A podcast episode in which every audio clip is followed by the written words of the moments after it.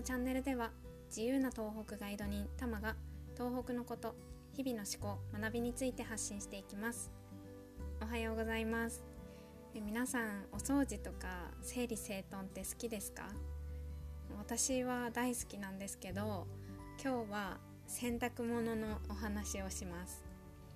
ちなみに皆さんって洗濯物を干した後に畳んでます？でしょうか、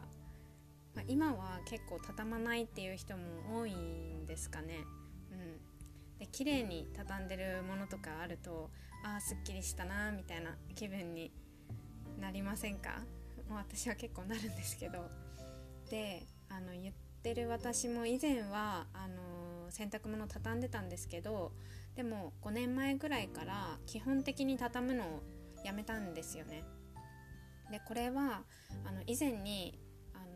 前付き合ってた人と同棲してた時にハンガーで干しっぱなしにする人だったんですけど、まあ、私自身は結構綺麗好きで、まあ、真面目なところもあったのでもう洗濯物は畳ま畳んでしまわなきゃいけないものっていうふうに思ってたんですよね。でまあ、その時はそういうなんか干しっぱなしみたいなのを見てなんで畳まないんだろうとか結局自分が全部やってやんなきゃいけないじゃんみたいな感じでもう本当に自分が勝手にやってるだけなのに相手に対してイライラしてたりしたんですよね。でなんかやることが結構いっぱいあって忙しいみたいな状態になった時になんかもうできないなと思ってあの洗濯物をしまってくれないっていう風に頼んだらハンガーにかかったまんましまったんですよ。でインナーシャツとかも全部なんですけどでクローゼットの、まあ、ポールの空いてるところにかけてくれたんですけどね、うん、でそれを見てもう私には新鮮すぎて、うん、まあ結構びっくりしたんですけどでもそれを見てあありかって思ったんですよね、うん、なんかシワつかないしいいかもって思ってなんかむしろ今まで何であんなに律儀に畳んでたんだろうってなったんですよ。でそれから私も畳まなくていいやってなったんですけど、まあ、それによる何ですかね時間とか気持ちの自由度がすごい増えたって思ったんですよね。うん、で本当畳まないってだけで自分のやりたいこととか、まあ、他のことにちゃんと時間が使えるようになりました。うん、で本当になんか今までどんだけそこに時間かけてたんだっていう話なんですけど、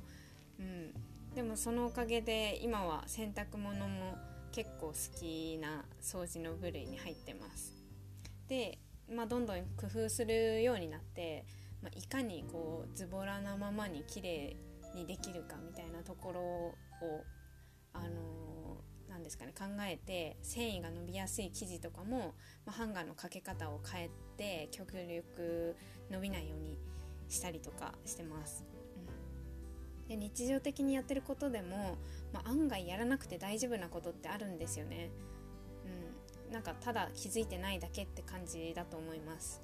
なので本当なんかもし日常的にやってるんだけどもういっぱいいっぱいで脳が疲れてるっていう状態だったら一旦何か、うん、どれか一つでもやめてみたらいいのかなって思います。まあ、どうしてもやりたいことだったらまたやり始めればいいだけだしなんかもうそのチャレンジでやらなくても大丈夫やったやってなったら、まあ、ラッキーだなって思います。うん、なので義務感っていうのに時間を使うんじゃなくてやりたいことに時間を使えるようになったらいいなって思います。はい、ということで今回も最後まで聞いていただいてありがとうございました。今日も一日深呼吸をして心楽しく過ごしましょう。ではまた。バイ。